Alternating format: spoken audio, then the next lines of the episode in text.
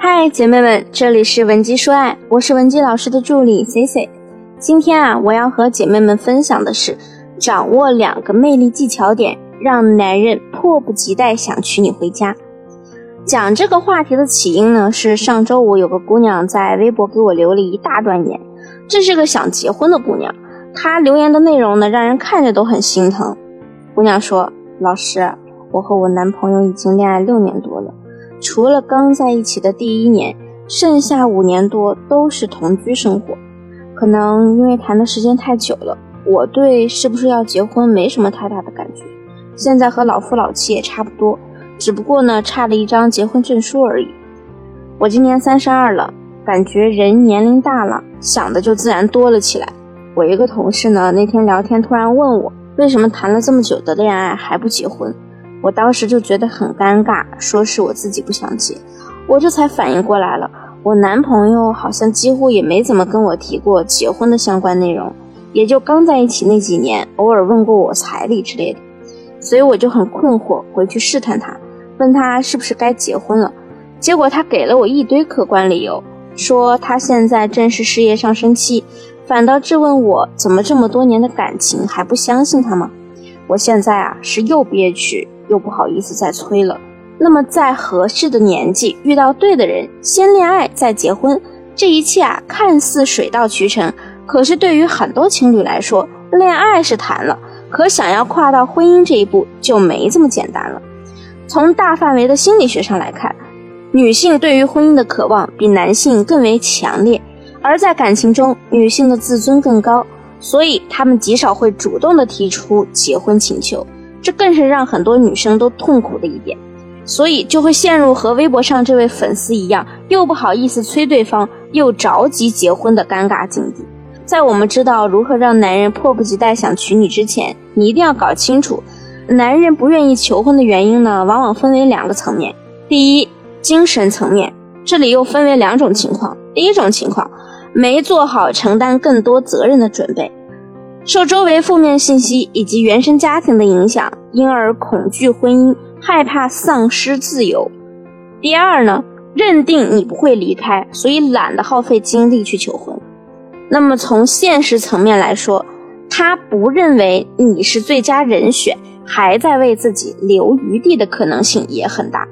听到这里呢，有的姑娘可能就会不爽了：老娘愿意跟他谈恋爱就不错了，居然还敢挑三拣四，不想结婚。我知道现在姑娘们啊，思想观念也很超前，结婚呢不再是我们人生的唯一选择，你也可以选择各种人生目标。但是有很多女性依然憧憬婚姻，渴望拥有幸福的家庭，所以我们要尊重每个人对生活的选择。那咱们怎么做才能不显得那么上赶着，用最不掉价的方式让男人急着向你求婚呢？现在啊，就到了我们的干货时刻，我教你两个办法。第一，放大个人价值，引导对方先付出再得到。很多姑娘一谈恋爱，反倒变得自卑起来了。经常放在口头上的一句话就是：“我男朋友如何如何优秀，我如何如何差劲。这么优秀的他，居然还喜欢这么差劲的我。”那为什么我不提倡女孩子说这样的话呢？因为这种话呀，它会给你形成心理暗示，让你不知不觉地认为自己就是个价值很低的人。人家对你没那么好，你也觉得理所当然。而聪明的女人总是会去合理的放大自己的价值，引导男人先为你付出，才能得到你的青睐。你想想，我们在购物的时候，为什么这个商品能诱使你先付钱再去享用它呢？就是因为它的包装足够绚丽，吸引你，你觉得这个商品和价值是符合的。所以，恋爱中的我们不要不断的贬低自我。而是一点点的向男人透露你拥有的技能或者价值，比如说你可能做饭很好吃，特别会理财等，但要让他知道这些东西啊，可不是他想拥有就能拥有的。生活中我们应该怎么做呢？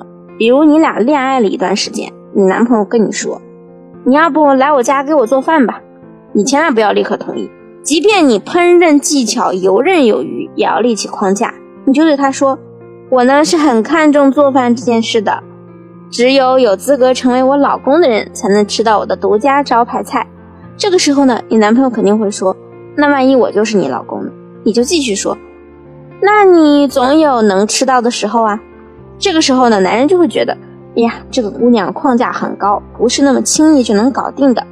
这里还存在一个隐藏的含义，就是男人会觉得你是个很聪明的女人，不是那种随随便便被人骗的无脑类型，反而会让他们觉得娶了你以后更加放心。那第二，契可尼效应，让神秘感加倍。很多姑娘会发现这样一个现象啊。同样是吸引男人，有的女人呢可以让男人为她不计回报的付出，但有的女人就只能让男人为她付出那么一点点就戛然而止了。在心理学上有一个效应叫做契可尼效应，我之前呢也特别针对这个效应讲过一节课程，有兴趣的同学可以添加我们分析师的微信文姬零零五获取详细内容。简单来说呢，契可尼效应指的就是一般人对已经完成有结果的事情容易忘记，而对那些中断了的未完成的事情却总是记忆犹新、念念不忘。有句歌词怎么唱来着？得不到的永远在骚动。那在恋爱中啊，我们就要学会不能在男人面前毫无保留。比如说，你恋爱以后把自己所有的人生经历、家里的大大小小的事儿全部告诉男人。这好比呢，是你在一个男人面前一丝不挂，那还怎么让他对你有所期待呢？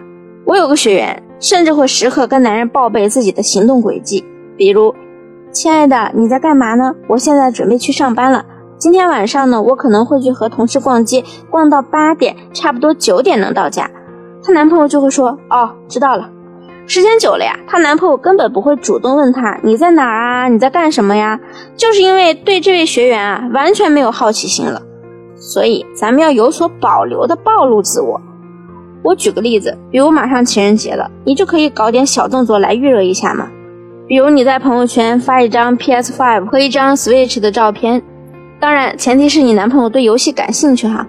男人对这些东西呢是很敏感的，你就配一句文案。这两款到底哪个比较好呢？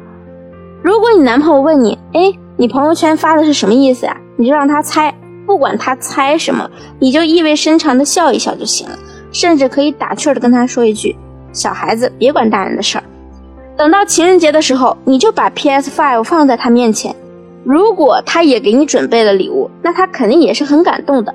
如果他忘记给你准备礼物了，或者他给你准备的礼物价值不高，那他也会加倍愧疚，觉得你如何如何的好，而他呢对你还不够好。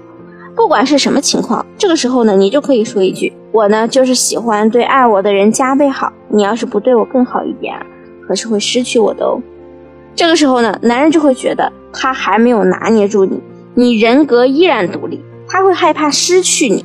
所以一定会急着拉你见家长求婚。当然，我们今天教大家的两种让对方主动娶你的方法，都是建立在你们有一定感情基础上的。